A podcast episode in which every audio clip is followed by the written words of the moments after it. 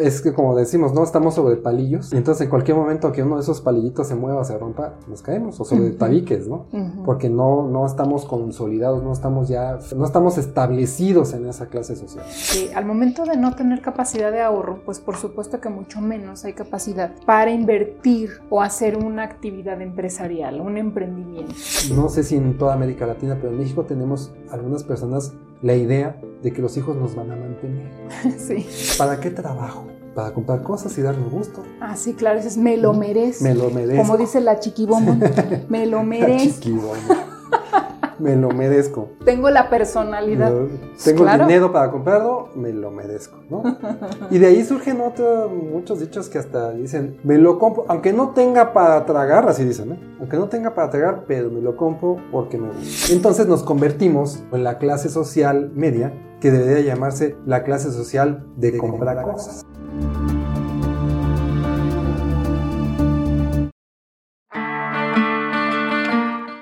Estás en otro boleto y te damos la más calurosa bienvenida. Somos Ivette y Rodrigo, una pareja que desde el día uno hemos sido otro boleto donde quiera que estamos. Por casi dos décadas hemos crecido creando, experimentando, divirtiéndonos y desafiando lo que parece imposible. Este podcast lo diseñamos para personas como tú, que son otro boleto. ¿Cómo? Sí, buscan ir más allá. Investigan, aman reflexionar y no dejan de aprender. ¿Por, qué? Porque quieren ser mejores cada día. Entonces, prepárate para que analicemos juntos cientos de experiencias y temáticas de vida personal, laboral y de emprendimiento con un estilo profundo y divertido que te va a poner a pensar diferente porque esto es otro, boleto. Comenzamos.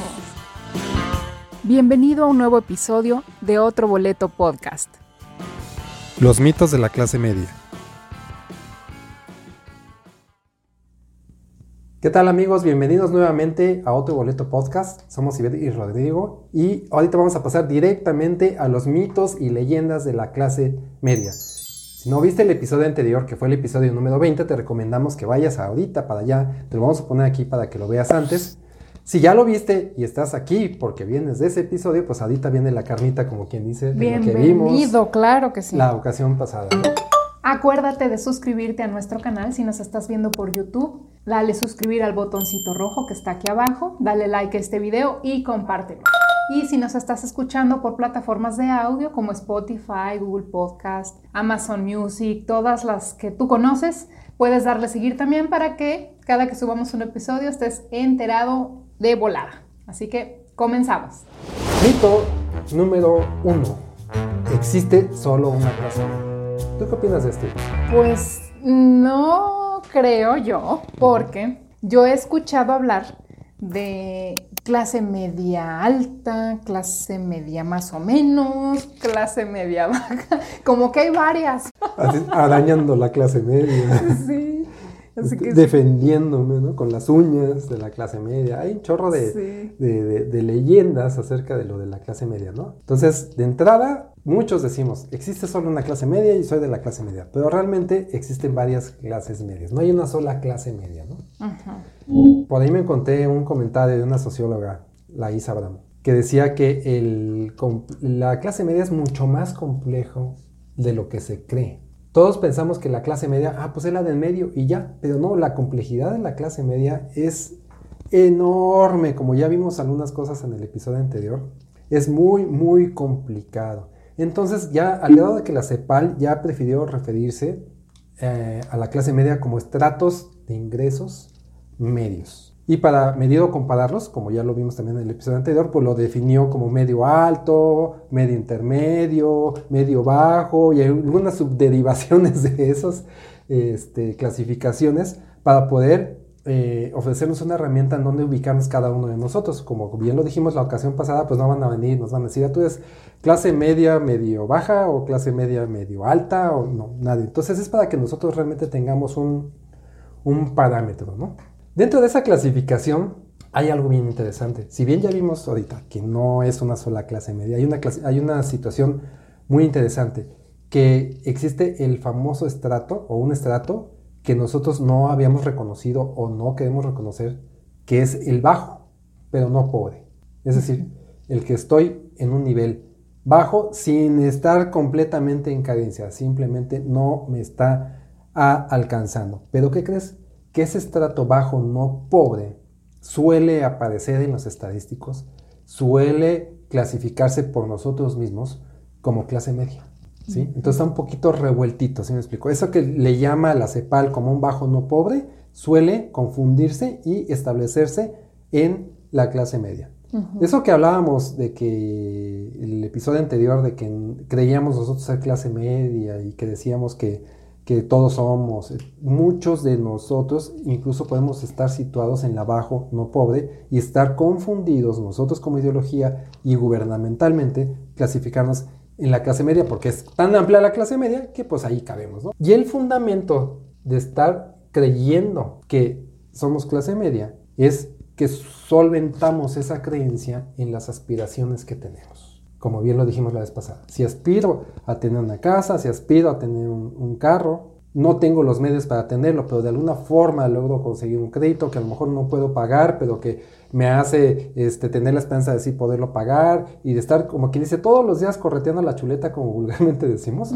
Eso no me convierte en una clase media. Me deja en el estrato bajo, no pobre. Es decir, no soy ni clase media ni soy pobre. Bueno, eso es lo que dice la CEPAL, pero ¿qué dice la OCDE? La OCDE también afirma que no, no existe una sola clase media, que también se compone de unas categorías o de otras categorías, pero ella nada más lo define en dos grandes categorías. Una de ellas es la clase media consolidada, aquella clase media que tiene, dice la OCDE, entre 13 y 70 dólares al día, o sea, percibe entre 13 y 70 dólares al día. Y la clase media vulnerable, cuyo ingreso familiar va desde los 5,50 dólares al día hasta los 13 dólares al día. Y aquí yo tengo algo como ya lo, así como que dice la espinita, ¿no? o la piedrita en el zapato.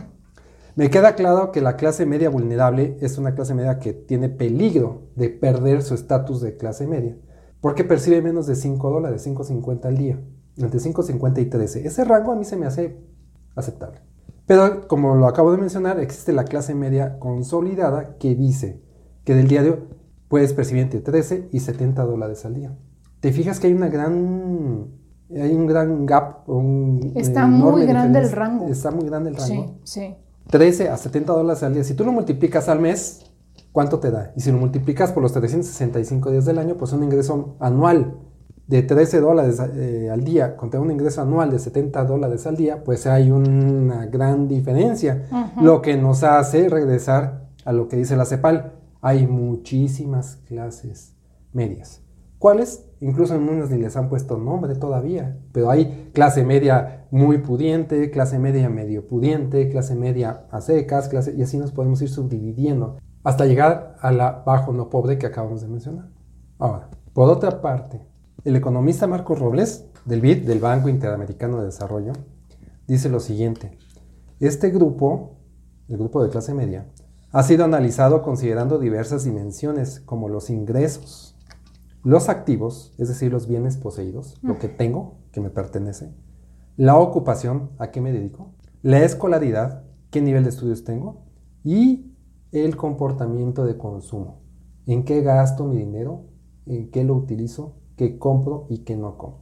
Y dice, y si te das cuenta, muchas de las cosas son un poquito intangibles, ¿no? Pero dice que si solo analizamos los ingresos, solo analizamos los ingresos, esto no quiere decir que nos catalogue ya dentro de la clase media solamente por los ingresos, sino que dice que si solo analizamos los ingresos, estaríamos considerando a una familia latinoamericana de cuatro miembros como clase media si su ingreso anual está entre los 18.104 dólares y los 90.520. Y lo pasé a pesos para ver de qué estamos hablando. Estamos hablando de que son 362.080 pesos al año o 1.818.000 pesos al año. Y ahí es donde te decía anteriormente la gran diferencia entre el, entre el parámetro de, de, ingresos. Puedes ganar 362.000 al año o 1.818.000. Son cinco veces más. Sí, claro. Es muy grande el rango. Entonces lo dividí para ver cómo ganamos o cómo percibimos nosotros los ingresos pues mensualmente normalmente, ¿no?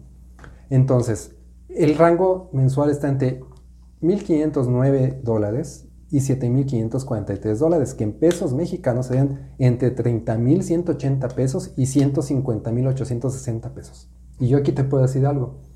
Que por supuesto que hay muchísimos tipos de clases medias, porque no vives igual ganando 150 mil pesos al mes que ganando 30 mil pesos al mes. No. En ese rubro está el de 40, el de 50, el de 60, el de 70, así hasta los 150 mil pesos. Entonces podríamos hablar que casi casi hay tantas clases medias como cada 10 mil pesos, ¿no? O cada 500 eh, dólares de diferencia.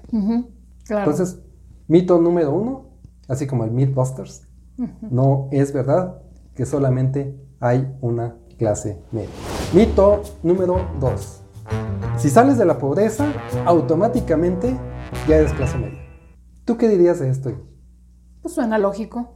Si ya salí de pobre, digo, a menos que te hayas ganado la lotería y te haces millonario de la noche a la mañana, pero dejaste los, los eh, rangos o mediciones que hacen que, seas o te ubiquen en la pobreza, dices, pues ya soy media, ¿no? O sea, ¿qué es lo que sigue? Sí, porque lo que sigue, ¿no? Es como el escalón que sigue, ¿no? Si no estás en el, en el piso 1, estás en el piso 2, ¿no? O en el 3. Claro. Bueno, pues técnicamente se podría decir que sí. Ahora, vamos a fijar algo. Cada país tiene o fija una línea de pobreza. Es diferente en cada país. De aquí para abajo eres pobre en ingresos, de aquí para arriba no eres pobre. Si estás abajo de esa línea, como ya lo dijimos, eres considerado pobre. Si estás arriba de esa línea, tú eres clase media, ¿te consideras clase media o no? Bueno, como ya lo dijimos, en el estricto sentido sí sería clase media. Clase de una de las múltiples clases medias que ya dijimos que existen. Pero hay un factor que te podría a ti ayudar a definirte si realmente ya lograste consolidarte como una clase media. Y lo acabo de decir ahorita, consolidarte. ¿Qué quiere decir consolidarte? Que ya tienes tiempo estando ahí. Tienes un trabajo estable y medianamente seguro. Tienes ya algunos ahorros, ya es que hablamos de que hay que ahorrar. Tienes algunos ahorros de por medio. Ya tienes un mejor lugar donde vives. Ya tienes manera de transportarte fácilmente o de manera cotidiana sin que te cause un problema económico. Pero hay algo bien, bien importante. Aparte de esa consolidación, tú debes de tener en cuenta que si ya estás en esa clase media que tanto nos gusta, debes de ser capaz de afrontar distintos factores como la incapacidad, el día que no puedas trabajar por alguna razón y no caigas en la situación de no tener con qué comer, por ejemplo, no tener con qué pagar la renta, no tener con qué pagar tu auto. La otra es caer en una enfermedad. Sí, eso típico. Te caes en una enfermedad y te desbalancea, ¿no? O sea, te caes en una enfermedad o un gasto, por ejemplo, ¿no? No quieres ir a la institución pública para atenderte, te vas a una institución privada porque la vida es la vida, pero al final sales con una deuda que no vas a poder pagar o no pudiste pagar, o por lo menos te desbalancea años. ¿Qué pasa si pierdes el empleo? ¿Tienes manera de solventar la pérdida del empleo y encontrar un nuevo empleo, y ese lapso tu familia seguir viviendo como vive, tú seguir viviendo y gastando como se debe, o tienes que hacer algún ajuste. Así es que en términos generales, aquellos que superan la pobreza no necesariamente ya son clase media. ¿Por qué? Porque tienes que esperar cierto tiempo para poder consolidar que estás en esa clase media. Porque si tú estás expuesto a que cualquier imprevisto como el que vimos, la incapacidad, la enfermedad, etc., te hace retroceder, no puedes considerar aún que es una clase media consolidada. Síguenos en redes sociales. En Facebook, Telegram y Pinterest nos encuentras como Otro Boleto Podcast. En Instagram y TikTok nos encuentras como arroba Otro Boleto Podcast. Y en Twitter, arroba Otro Boleto Pod. Y bueno, ahorita que vamos en el segundo mito, te quiero decir que existen unos números de medición para esto que te acabo de decir. La CEPAL dice que más o menos un 25% de la gente en América Latina pertenece a ese estrato bajo no pobre que mencionamos en el mito número uno. 25% de la población. Y según la OCDE, cerca del 40% de la población pertenece a la clase media vulnerable, la que estamos mencionando ahorita, aquella clase media que con cualquier imprevisto puede dejar de ser y regresar al bajo no pobre. Wow, o sea que eso habla de la mm, clase media, como quien dice, no consolidada, ¿no? O sea, realmente está ahí, pero en cualquier momento se, mueve uno de los elementos y se cae. Así es. O sea, está en la cuerda floja. Es que como decimos, ¿no? Estamos sobre palillos. Ajá. Y entonces en cualquier momento que uno de esos palillitos se mueva, se rompa, pues nos, caemos. O sobre tabiques, ¿no? Porque no, no estamos consolidados, no estamos ya fijos en eso, no estamos establecidos en esa clase social. En resumen, superar la pobreza no es garantía de bienestar. Existe la famosa trampa de la vulnerabilidad social donde tú piensas que ahora que escapaste de estar pobre, ya estás perteneciendo a otro sector que no pertenecías y eso te causa eh, una especie de ceguera en donde no te das cuenta que a cualquier imprevisto vas a regresar a un estatus social de pobreza. Y aquí te voy a, leer algo que me llamó mucho la atención. El analista Sebastián Nieto de la OCDE menciona que es muy importante, lo que ya platicamos, consolidar la clase media y también dice que hay que superar la trampa de la vulnerabilidad social. Dice, dentro de las trampas de desarrollo, una de ellas es la vulnerabilidad social. El crecimiento de los ingresos combinado con políticas sociales consistentes desde el principio del siglo ha reducido significativamente la pobreza de la región. Estamos hablando de Latinoamérica. Sin embargo, la mayoría de los que escaparon de la pobreza ahora son parte de una nueva clase media vulnerable. Nueva clase media vulnerable y heterogénea que representa lo que ya habíamos dicho anteriormente al 40% de la población de América Latina. Ese 40% de la población es la misma que enfrenta empleos de baja calidad, donde a lo mejor son eh, empleos volátiles, ¿no? O no muy confiables, donde las condiciones incluso de, trabajo laborales sobrepasan las 8 o 10 horas, como ya lo platicamos en un episodio anterior, Baja protección social, es decir, tienen a lo mejor el seguro mínimo de salubridad. En México sería el Instituto Mexicano del Seguro Social o el, ISTE, el famoso ISTE, o a lo mejor ninguno de esos, que bueno, por ley deberían de tenerlo, pero es un, es un nivel bajo de protección social, no tienen acceso a un seguro de gastos médicos mayores o algo por el estilo. Y cuentan con ingresos volátiles, o sea, un, a lo mejor un trabajo donde son comisiones, un trabajo donde eh, puedes ganar mucho o poco dependiendo del rendimiento, de la situación del país, de las ventas, de muchos otros factores que pueden determinar si tu salario es competente o no mes con mes, mes con mes, mes con mes. Debido a todo esto, menciona también, no invierten en su capital humano. ¿Qué quiere decir esto? Que no invierten en educación, no invierten en su alimentación, no invierten en su salud mental tampoco. Entonces van derivando en fatiga, excesos, cansancio, enfermedades y por lo tanto también son incapaces o pierden la capacidad del ahorro de lo que estamos mencionando tanto. Ahí viene eso de, bueno, ¿y cómo vamos a ahorrar si pertenecemos a una clase social que no puede ahorrar? Entonces el no poder ahorrar, no tener capacidad de ahorro, te convierte en lo que estamos ahorita entendiendo que es un estrato bajo no pobre. Y algo que a mí me llama también la atención, que nos compete a nosotros y, lo hemos visto y, y adolecen muchas personas, que les, les quita la capacidad financiera de poder emprender una actividad empresarial. ¿Qué quiere decir esto? Que no son capaces financieramente de abrir un negocio. Y ahí es donde empieza el miedo aquel que hemos platicado de los emprendedores, donde dicen, oye, es que yo tengo la ilusión de poner una zapatería porque me encantan los zapatos y tengo un familiar en León que me podría hacer los zapatos y fabricar. Pero, ¿qué sucede? No tengo el capital suficiente para hacerlo. ¿Por qué? Por esta situación porque estoy en vulnerabilidad social. Entonces, eso me limita a emprender. La gran mayoría, el gran número de clase media en América Latina está en esta situación de empleos de baja calidad, baja protección social, ingresos volátiles, incapacidad de invertir en su persona, incapacidad de ahorrar y, por supuesto, pues ni pensar en emprendimientos, ¿no? O en forma de empresas. Eso que se está mencionando allí, a mí se me hace un punto bien importante, que al momento de no tener capacidad de ahorro, pues por supuesto que mucho menos hay capacidad para invertir o hacer una actividad empresarial, un emprendimiento. Entonces, eso es parte de lo mismo que estamos viviendo de que emprendimientos pocos hay y cuando llega a ver y que son un éxito, hasta los vemos así como, como bicho raro, ¿no? Como que mira, tan rara, porque realmente estamos todos, o sea, está la mayoría de la gente luchando por, por tener o vivir en una mejor condición, pero eso mismo te lleva a que el dinero no esté tan disponible, o sea, que estás al punto de la vulnerabilidad, que es lo que estás diciendo. Entonces, los emprendimientos que llega a ver, digo, hablando por el lado de los emprendedores, pues son pocos o son muy pequeñitos. Realmente no son con una gran inversión o algo, un proyecto grande, son pequeñas cosas. Eso, eso es lo que te iba a decir de los emprendimientos. Los que se llegan a aventurar a emprender, a veces más por necesidad que por gusto de hacerlo, porque a lo mejor pierden el trabajo y dicen, híjole, pues con lo que me dieron voy a empezar a invertir, ¿no? Muchas veces esos emprendimientos se quedan cortos, están carentes de inversión, porque un emprendimiento necesita cierta inversión y lo más difícil es conseguir la inversión.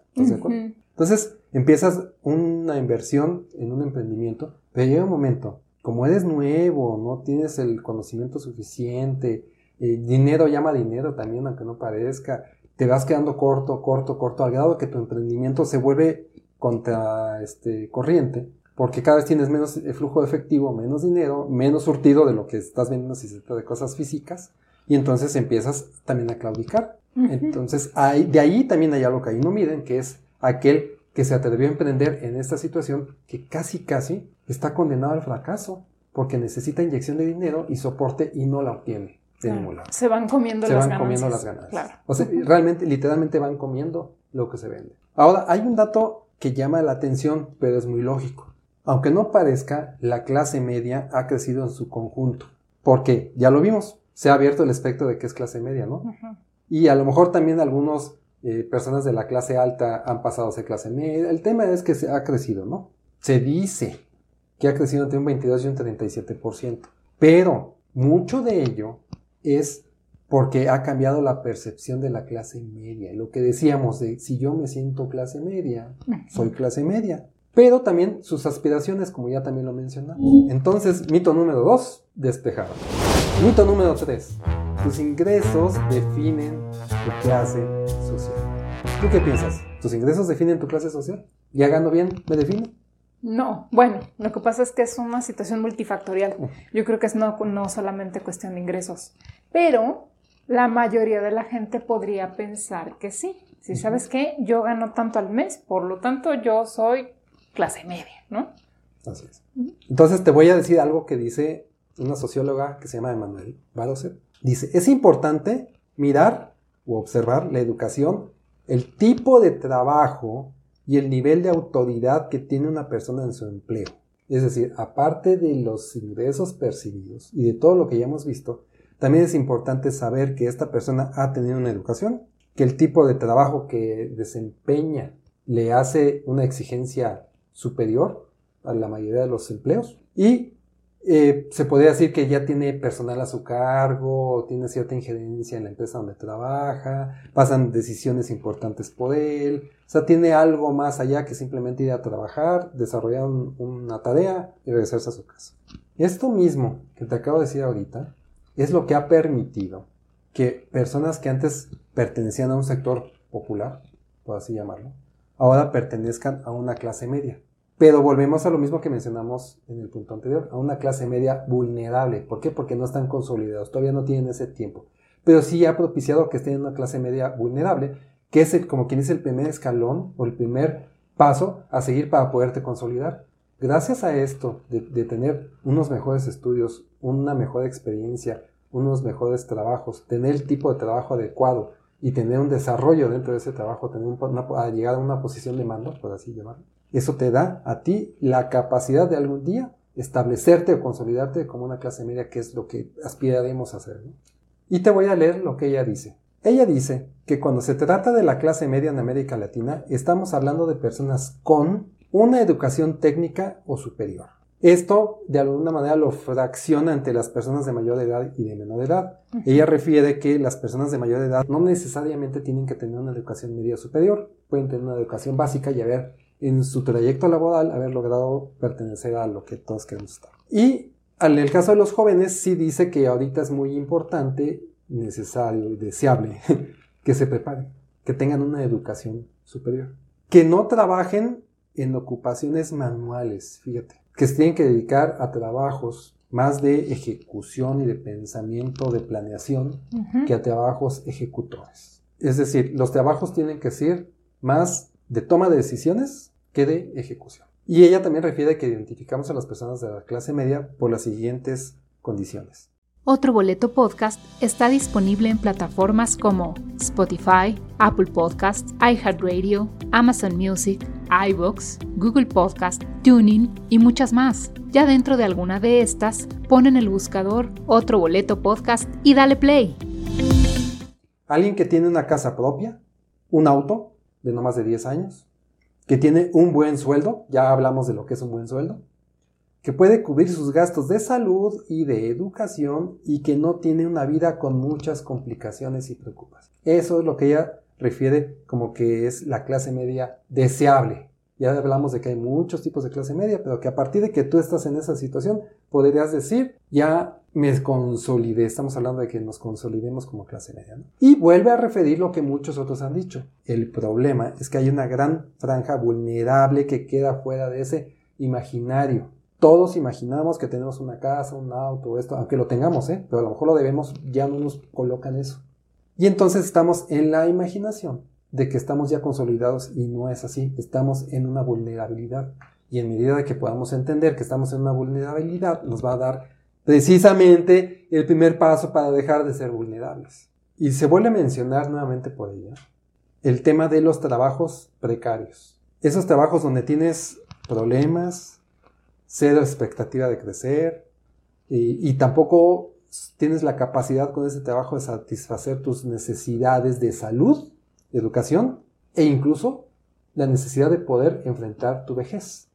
Entonces, te fijas que todas las condiciones que debes de tener como para sentirte seguro, ya no, te olvida, dejemos hablar de hablar de clases. Hablemos de tu seguridad y de cómo te sientes tú. Para sentirte seguro para la vida, deberías de ser capaz de vivir como quieres vivir, afrontando tu ahorro, tus necesidades médicas, tu atención médica, tus hijos estudian en una escuela, tampoco te vamos a la más cara, pero tampoco a la más barata, y que tú tengas cubierta tus necesidades económicas durante la vejez. Y en México tenemos, no sé si en toda América Latina, pero en México tenemos algunas personas la idea de que los hijos nos van a mantener. Sí. Que ya cuando llegue a viejo, ¿de qué me preocupo? Yo ya los mantuve a ellos toda la vida, ahora ya les toca a mí mantenerme. Y eso, bajo mi punto de vista, es un error. Deberíamos estar pensando en cómo nos vamos a mantener a nosotros mismos cuando seamos viejos. Sí, esa es una creencia muy, muy arraigada en México. Sí, claro. Pero mm, yo lo veo desde la perspectiva de que, bueno, ¿y qué independencia te va a dar eso a ti como persona? Cuando ya estés grande, que dependas de los recursos de tu hijo o de tu sobrino o de gente más joven que tú. Y mira, y eso, eso nos abre tema como para platicar otro día, ¿no? Sí. Pero, pero yo quiero decir lo siguiente. Eh, no está mal que tú como hijo le des dinero a tus papás. Si tienes la posibilidad, adelante. Que si los mantienes o, ten- o tienes que mantener, porque existe la, la voluntad de mantenerlos o el tener que mantenerlos, ¿no? Que es diferente. Pero si tienes cualquiera de las dos necesidades y lo haces, está bien y no hay problema. Y tú como persona mayor tampoco te sientas culpable por esa situación. Ahí el, lo que yo veo como un problema es que tú estés sujeto o esperanzado o confiado en que como ya le diste a tu hijo, ahora el hijo va a tener la obligación moral o como le quieras llamar, de mantenerte. Eso es lo que está mal. Porque qué tal si al hijo se le ocurre no darte o si a tu hijo le va mal. ¿sí? O si se va del país. Pueden Una pasar circunstancia que no hayas tomado no en cuenta y esa esperanza que tenías se va. Y tú ya con tus años encima, ¿qué vas a hacer? Así es. Ahora, en América Latina, para regresar al tema de, de- de que estábamos hablando, Sí. en América Latina es conocido y sabemos todos, que nos guste o no nos guste, tenemos sistemas de protección social precarios. No tenemos atención de primer nivel en hospitales, no tenemos este, seguros de desempleo grandes o confiables, no tenemos realmente mucha protección social a aquel que en algún momento cae en la vulnerabilidad o cae en, un estado de ser algo pobre, ¿eh? ya no digamos pobre, algo pobre. Entonces, por eso, con mayor razón, en Latinoamérica te cuesta más trabajo llegar a ese punto porque te tienes que preocupar y ocupar de tener una seguridad incluso a nivel social mayor que en un país de primer mundo. Por eso, normalmente te encuentras en vulnerabilidad. Ahora, como ya lo dijimos, te pasa alguna eventualidad y ¿qué, qué te sucede? Retrocedes. Te desbalanceas. Te desbalanceas. Y ese desbalanceamiento que nosotros llamamos es, quieras o no, caer al estrato social siguiente de, abajo. Entonces, mito número tres, tus ingresos no definen tu clase social.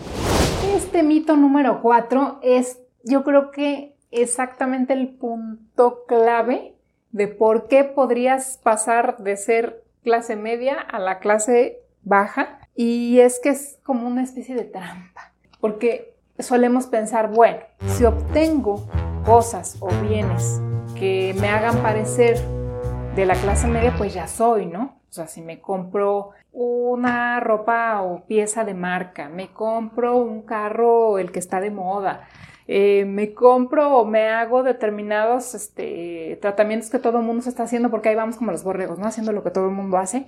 entonces ya soy, ¿no? Ya pertenezco.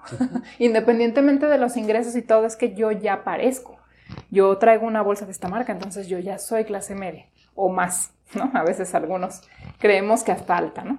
Pero exactamente ahí está el espejismo o la trampa, porque conforme te vas haciendo de más cosas eh, aparentemente más caras, te vas, vas desfalcando tu bolsa, o sea, tu bolsillo. Entonces, compras algo, normalmente lo, lo, compramos a crédito porque pues no tienes el efectivo disponible, porque precisamente estamos hablando de eso, de que no hay capacidad para ahorrar. Entonces, ¿qué pasa? Como no hay capacidad para ahorrar, pero sí quieres obtener mejores cosas, entonces compras a crédito. A veces mucha gente recurre a instituciones bancarias o eh, accedes a créditos que te dan ciertas personas que te conocen, préstamos, pero te haces de mayores deudas y compromisos que mm, si lo que platicamos ahorita en el otro mito, si por algo te llega a pasar algo o algo se desbalancea o tu trabajo lo pierdes, entonces caes en vulnerabilidad y te vas como en tobogán. Adiós, a la parte de abajo, ¿no? Entonces, esa parte de estar comprando cosas para, según tu aparentar, te está haciendo caer hacia la parte o la clase, te está haciendo vulnerable, ¿no? Hacia la clase que no quieres, entonces tú dices, según tú aparentas, pero es que te estás quedando como el dibujito que vimos, donde está la persona ahí en medio del, precipicio agarrándose de las uñitas del otro lado, pero con los pies acá, en la otra zona, en la de abajo. Así yo lo veo. Ese es un mito clásico que mucha gente tiene, pero realmente estamos cayendo en esa trampa. De hecho, es hasta socialmente o culturalmente aceptado. No nos damos cuenta, pero lo hemos llegado a aceptar. La primera aceptación que tenemos ahí es, ¿para qué trabajo? Para comprar cosas y darme gusto. Ah, sí, claro, es me lo merezco. Me lo merezco. Como dice la chiquibomba, me lo merezco. Porque puedo, yo puedo, me lo merezco, sí. me lo merezco. Tengo la personalidad. Tengo la personalidad, tengo la personalidad, la tengo y hago con ella lo que quiera. Tengo el dinero para comprarlo, me lo merezco, ¿no? y de ahí surgen otros, muchos dichos que hasta dicen, pues mira, me lo compro, aunque no tenga para tragar, así dicen, ¿eh? Aunque no tenga para tragar, pero me lo compro porque me gusta. Se vale a veces, pero pues que estés consciente de lo que estás haciendo y lo estás afectando. Otra cosa socialmente aceptada o culturalmente ya aceptada es créditos para todo. Créditos para todo. Lo que el crédito era para solventar un emprendimiento, para solventar una emergencia a lo mejor. Ahora se ha convertido en modo de vida. Total, lo pago a crédito. Me lo merezco, sí. ¿Y si hay meses sin intereses? Tengo la personalidad. Pues mejor, ¿no? Que muchos en algunos países no existen los meses sin intereses, no, no van a comprender qué es ahí, pero el chiste es que te difieren el pago, ¿no? Con un interés que no existe, pero sí existe, que está implícito. Entonces nos convertimos en el mundo o en la clase social media que debería llamarse la clase social de comprar cosas. Gente que tiene una solvencia, una estabilidad, que llámase clase media, clase rica, pone a trabajar su dinero en lugar de comprar cosas. Compra cosas ya cuando tiene la capacidad de compra. Pues entonces se llena de los bienes que todos queremos, ¿no? Porque cuando tú compras cosas, lo único que haces es tener una fuga, una fuga, una fuga, una fuga de dinero y eso te hace caer en la vulnerabilidad con tu dinero. Es que la trampa de los créditos es que no puedes totalizar. O sea, compraste algo que hace cuenta el crédito, no sé, es de 50 mil pesos y compraste algo de 50 mil pesos. ¿Y mis 50 mil pesos qué? Pero cuando corta, no vas a poder pagar los 50 mil. De hecho, por eso lo compraste a crédito. Entonces, ¿qué haces? Traía 100 billetes de a 500, son tan... Ah, pues pagas el mínimo. ¿Y qué pasa con los mínimos? Que prácticamente nunca acabas, nunca acabas de pagar. Entonces tu compra de 50 mil se convierte en una compra de, híjole, es que depende de la tasa de interés, pero cosas que se convierten en... Si tú compras una cosa de 50 mil más o menos en un banco decente, y es que mira, vamos a poner el ejemplo, en una tasa de interés, en un CAP de una tarjeta de crédito sencillita, que no sea ni alta ni baja, si tú debes 50 mil pesos de una compra que haces ahorita y solamente te dedicas durante un año a pagar mínimos, ese pago mínimo que te llega, vas a ver esos, 50, esos mismos 50 mil pesos más todos los intereses que ya pagaste. ¿sí? Tu deuda va a bajar casi nada y todos esos pagos mínimos que te van a exigir de 3 mil pesos van a ser 2.850 de intereses. Nada más te mantiene viva esa deuda. Entonces, si tú le sumas todo eso a esos 50 mil que debías, ¿cuánto estás pagando? Alrededor de 70, 80 mil pesos. Estamos hablando de que no hay capacidad de ahorro, ahora con más gasto todavía encima, aunque esté prorrateado en el tiempo, ya te salió más caro. Entonces, el mito número cuatro. Si obtengo cosas y bienes, ¿ya soy de la clase media? Pues no. Desmitificar. Mito número 5. Si estudio una carrera profesional, ¿ya soy de la clase media? ¿Tú qué crees? Miren, este mito, leyenda, historia, está muy arraigada en México, no sé si en el resto de Latinoamérica, pero por lo general las familias buscan darle una educación eh, más que básica sus hijos. Están buscando que estudien la carrera profesional mínimo y hoy en día ya se estudia hasta más maestrías, posgrados, o sea, realmente el estudiante sale como que a las 500 de estudiar para finalmente obtener un trabajo, ¿no? Entonces, ¿qué es lo que pasa? Que la idea va por el sentido de, y seguramente ustedes han escuchado este tipo de frases como estudiale para que salgas adelante, para que tengas éxito, que salgas de, hasta se dice, ¿no? Que salgas de pobre. Y realmente no es de que por tener el título o ya estudiaste la carrera ya estás ahí. Esto tiene que ver mucho con muchos factores. Como dije hace rato, es multifactorial, o sea, no solamente depende de eso. Entonces, realmente este mito habría que pasarlo hacia la parte de que no por estudiar una carrera ya estás en la clase media o ya tuviste el éxito, ¿no? Falta mucho que hacer. Uno sale de la carrera y lo que tiene que hacer es buscar experiencia y no solo saliendo, sino desde antes. Hay que buscar trabajar, hay que buscar entender el medio en el que te piensas mover, no importa qué carrera hayas estudiado, ingeniería, licenciatura. De hecho, incluso van cambiando las carreras conforme pasan los años. Ahorita hay carreras que hace 20 o 30 años no existían. O sea, eh, te tienes que ir adecuando y tienes que ir buscando tus propias maneras de salir adelante. Y el mismo esfuerzo que tú le imprimas a eso va a determinar el éxito o hasta dónde va a llegar, como dicen, tu flecha, ¿no? O sea, hasta dónde vas a tirar. Es una cuestión que depende de ti, pero también de factores externos, es la verdad. Entonces no es así nada más como que ya la carrera ya está. No, podemos ya eh, de alguna manera decirle que no es determinante para lograr ascender en una escala social. Aunque hoy en día es necesario y ayuda mucho. No con eso estamos diciendo que la gente no estudie, ¿estás de acuerdo? No, estamos diciendo que no es determinante. También una realidad es que ahorita las personas que pertenecen a la clase media cada vez están más calificadas, es decir, sí han estudiado, sí han tenido maestrías, sí le han invertido a eso.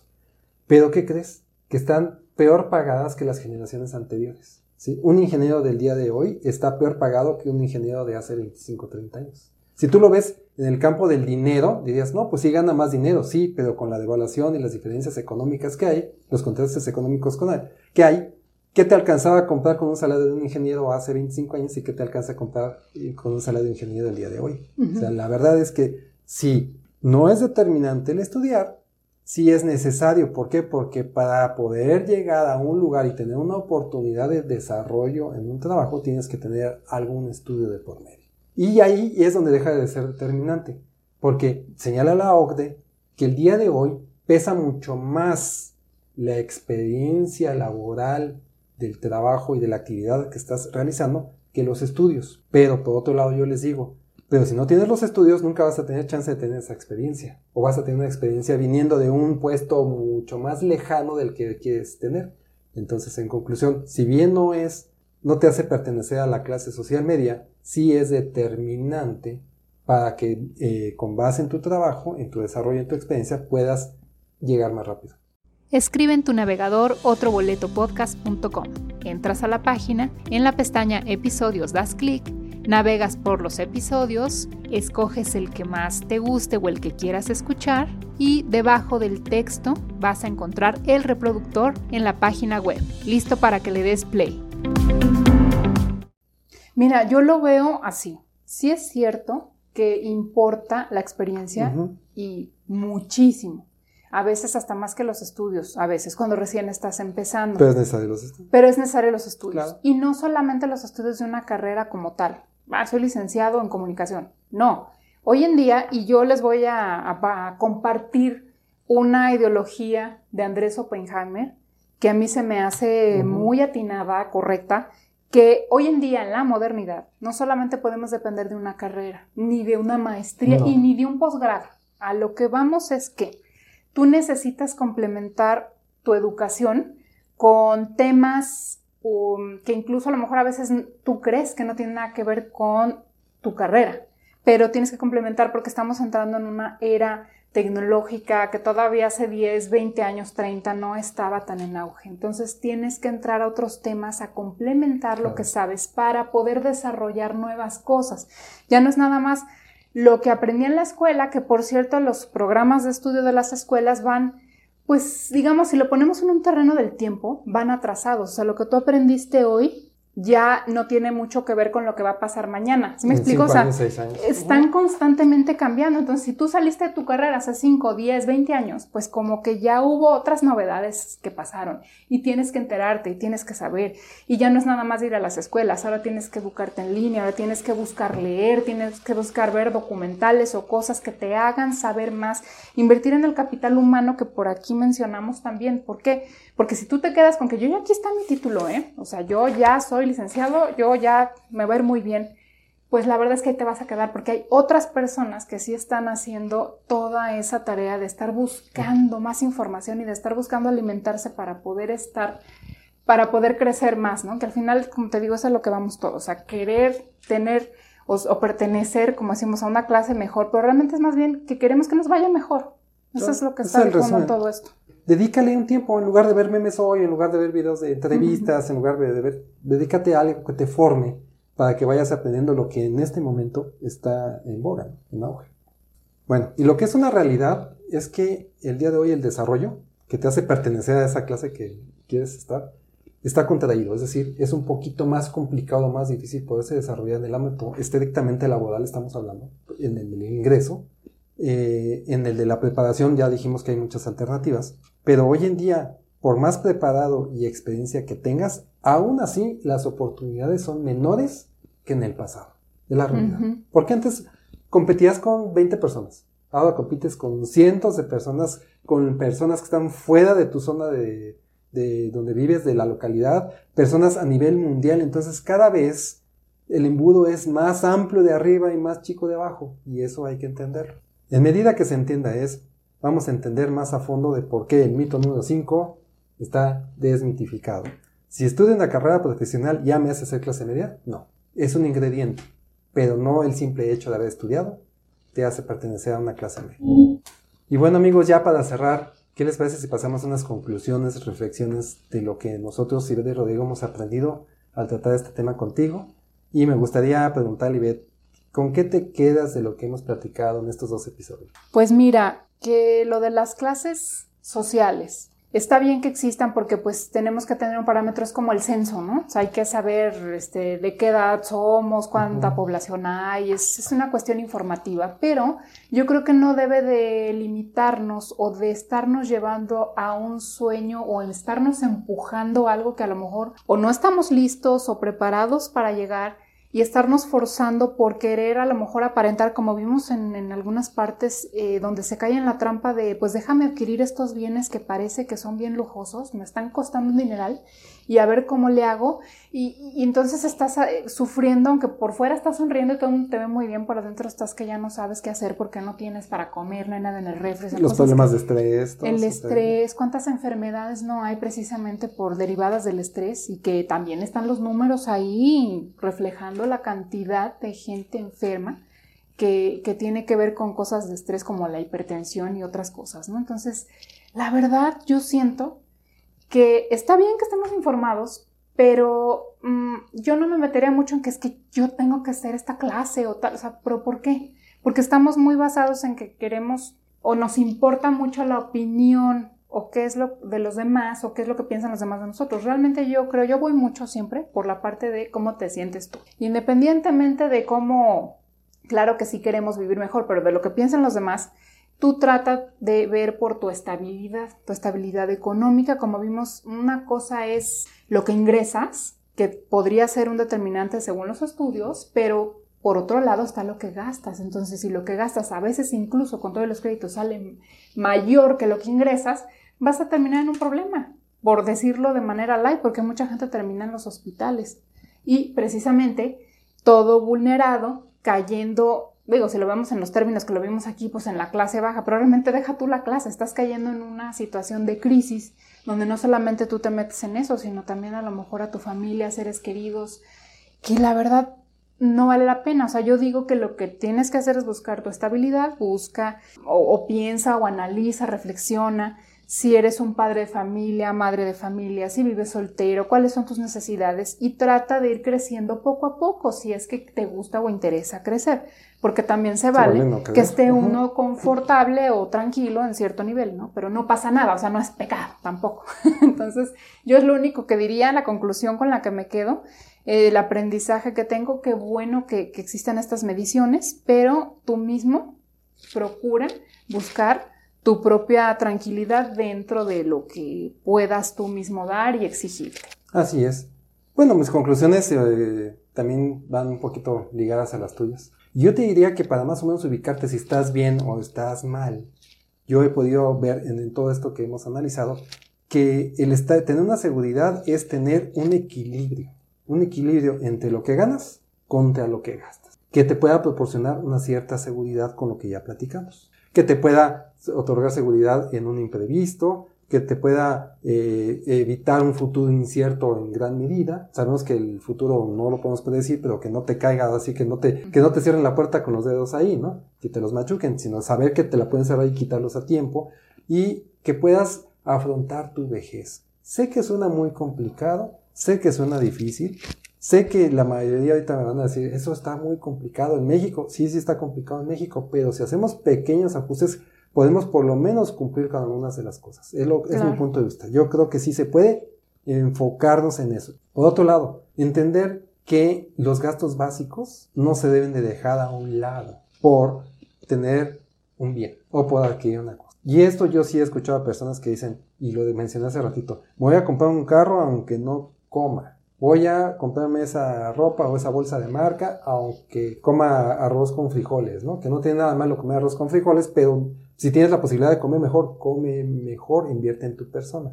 No hagamos eso, eso es algo que a mí sí me deja de reflexión esto, porque sí lo he visto en bastantes personas, donde sí incluso dejan de hacer eh, gastos básicos, por ejemplo pagarle mantenimiento a donde vives, al lugar donde vives, por comprar alguna cosa, cuando que, entonces si al no pagar mantenimiento, pues vas a tener hoyos, baches, te va a caer la casa a pedazos o donde vives, y necesitas invertirle, ¿no? Busca tu desarrollo, busca un lugar, un nicho que te sientas conforme, analiza tus gastos, tus ingresos ante tus gastos, busca o ponte objetivos para mejorar y crecer. En términos prácticos, busca la estabilidad económica social en donde tú te sientas cómodo, pero no caigas en conformismo. Es algo que tenemos que estar día con día o por lo menos mes con mes revisando para ver cómo estamos en el estado anímico, cómo nos sentimos en la posición que ocupamos, ¿sí? Porque algo también es muy cierto. Cuando tú logras algo que te hace feliz en ese momento, meses después o años después ya no te hace tan feliz y quieres lo que sigue. Esa es una condición humana completamente normal y aceptable. Entonces lo que te provocaba comodidad hace un año, tal vez el siguiente año no te provoca comodidad. Ahí solamente hay que estar conscientes de la trampa que esto pueda suceder, en el grado de que puedas querer tener una comodidad que aún no puedes pagar. Recuerda que también nos puedes encontrar en YouTube. Dale me gusta, oprime el botón suscribir, activa la campanita de notificaciones y escoge todas para que no te pierdas ninguno de nuestros episodios. Bueno amigos, hemos terminado el episodio por el día de hoy. Muchas gracias por vernos. Si estás viéndonos en YouTube, ya sabes, dale suscribir antes de que te vayas, dale un like a este video. Si te sirvió, compártelo. Si nos estás escuchando por plataforma de audio, también por favor darle ahí un seguir para que no te pierdas nuestros próximos episodios. Esperamos que hayas aprendido algo el día de hoy, por lo menos una cosita. y si te gustó o quieres comentarnos algo, por favor no lo dudes. Aquí abajo está la cajita de comentarios. Estaremos encantados de leerte. Muchas gracias y nos vemos en el siguiente. Hasta luego, bye.